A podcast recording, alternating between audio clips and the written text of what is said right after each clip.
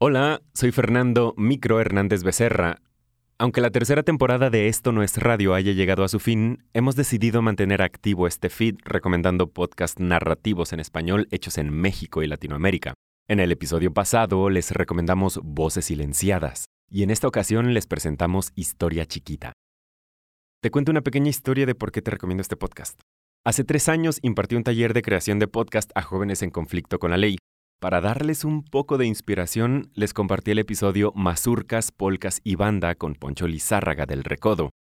Quedaron enganchados los jóvenes. Y estoy hablando de adolescentes inquietos. Historia chiquita es la prueba de que se puede hacer difusión de la historia de una manera divertida y creativa.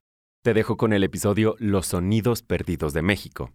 Un viaje en el tiempo y el espacio de la Ciudad de México, esa mole de terremotos, cemento y sonidos perdidos o que están en peligro de extinción. Visita historiachiquita.com o sigue a Sara Benítez y su equipo en sus redes sociales Instagram arroba historia chiquita, Twitter arroba historia chiqui y TikTok arroba historia chiquita. Que lo disfrutes. Por favor, una monedita, señor. Mm, a ver, déjame ver si tengo cambio. Espérame. De la que sea, señor, no hay problema. La que traiga está bien. ¿No trae un quinto de cinco centavos, señor? ¿Una Josefita?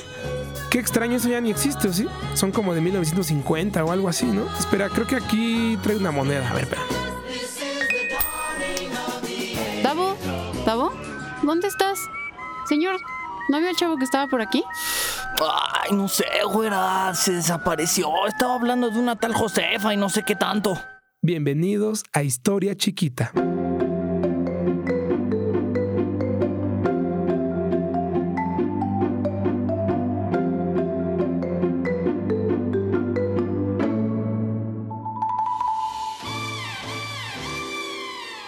Hoy vamos a recordar aquellos sonidos de nuestra Ciudad de México que están en peligro de extinción o que en su defecto ya lo hicieron.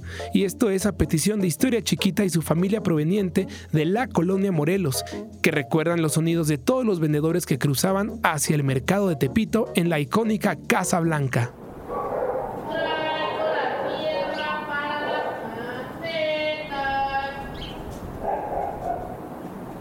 La Casa Blanca que se encuentra en Avenida del Trabajo, las calles de peluqueros y panaderos, fue una vecindad sumamente conocida por el libro de Oscar Lewis llamado Los hijos de Sánchez y que después se convirtió en una película con el mismo nombre protagonizada por Dolores del Río, Katy Jurado, Elena Rojo, Lucía Méndez, Ignacio López Tarso y Héctor Bonilla. Además fue nominada al Globo de Oro por la fotografía de Gabriel Figueroa.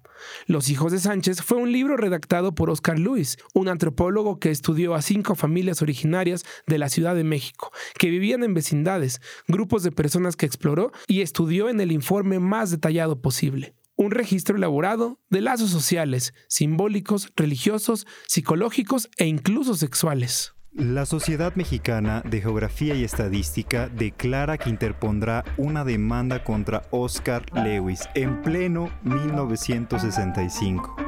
Lewis es obsceno, es ofensivo para la moral pública y la impúdica descripción de escenas eróticas ofenden al más elemental sentido del pudor de nuestro pueblo. Protestamos contra este libro por ser antimexicano, subversivo, ya que con mala fe presenta aspectos negativos de la familia mexicana de escasos recursos económicos y trata de convencer al lector de que solo está integrada por vagos y malvivientes. Exigimos que se retire de circulación este libro por promover el pecado. Señora, usted se ofende con escenas eróticas, pero tiene seis hijos. Es usted un pelado. ok, ok. Los hijos de Sánchez fue un texto en palabras de algunos como Fernando Benítez que mostraba las condiciones de pobreza tal y como eran percibidas por quienes eran sus víctimas. Finalmente, la PGR no llevó adelante el caso, pero, regresando al tema principal, los sonidos perdidos de México, hemos decidido dejar constancia para ustedes algunos de los más icónicos y los que no son tan comunes, pero que eran frecuentes en la época de los hijos de Sánchez y años posteriores en el pasillo principal de la Casa Blanca, en honor a la familia Historia Chiquita.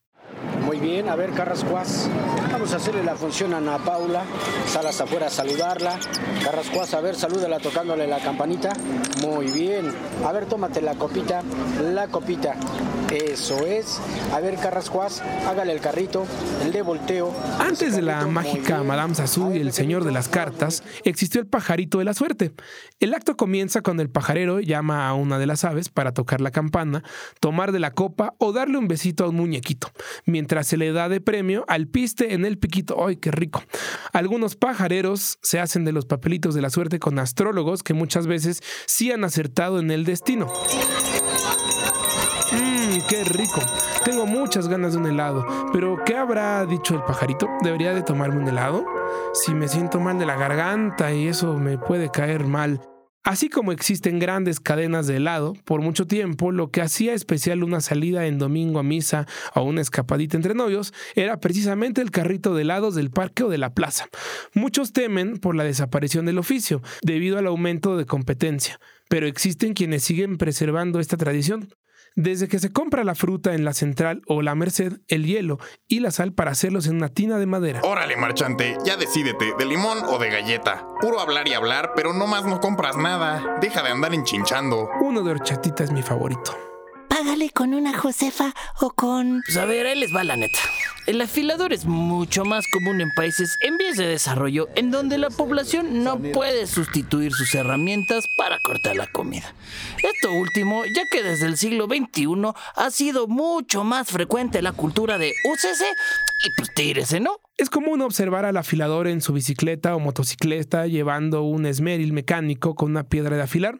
Es curioso porque es frecuente ver representaciones de este oficio no solo en cuadros españoles, sino en fotografías de principios del siglo XX e incluso en Rusia. Algunos otros sonidos que eran más frecuentes los escucharemos a continuación.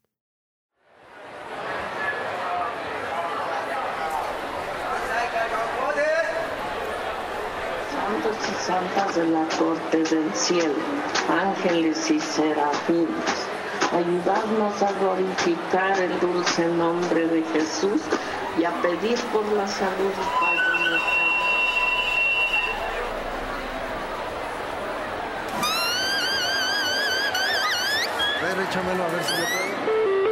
Próxima estación, Tasqueña. Ningún pasajero debe permanecer a bordo.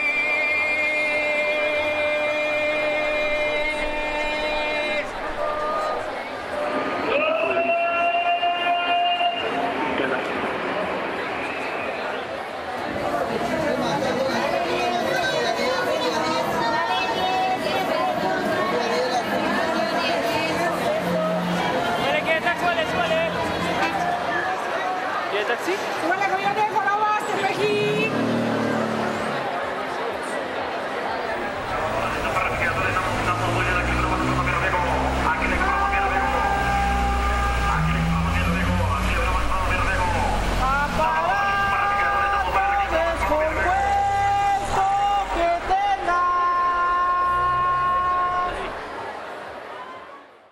Queremos agradecer sobre todo a la Fonoteca Nacional quien nos ayudó para conseguir los audios sobre algunos personajes que ya es difícil de encontrar.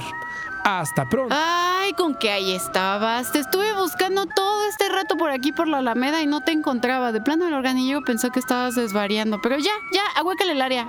Ya, demasiada confianza, devuélveme mi podcast. No olviden seguirnos en Instagram como arroba historia chiquita, en Twitter como arroba historia chiqui y nuestro sitio web que tenemos muchísimas cosas para profesores de historia y creo que les van a gustar, www.historiachiquita.com y nuestro canal en YouTube Historia Chiquita. Hasta pronto y cuídense.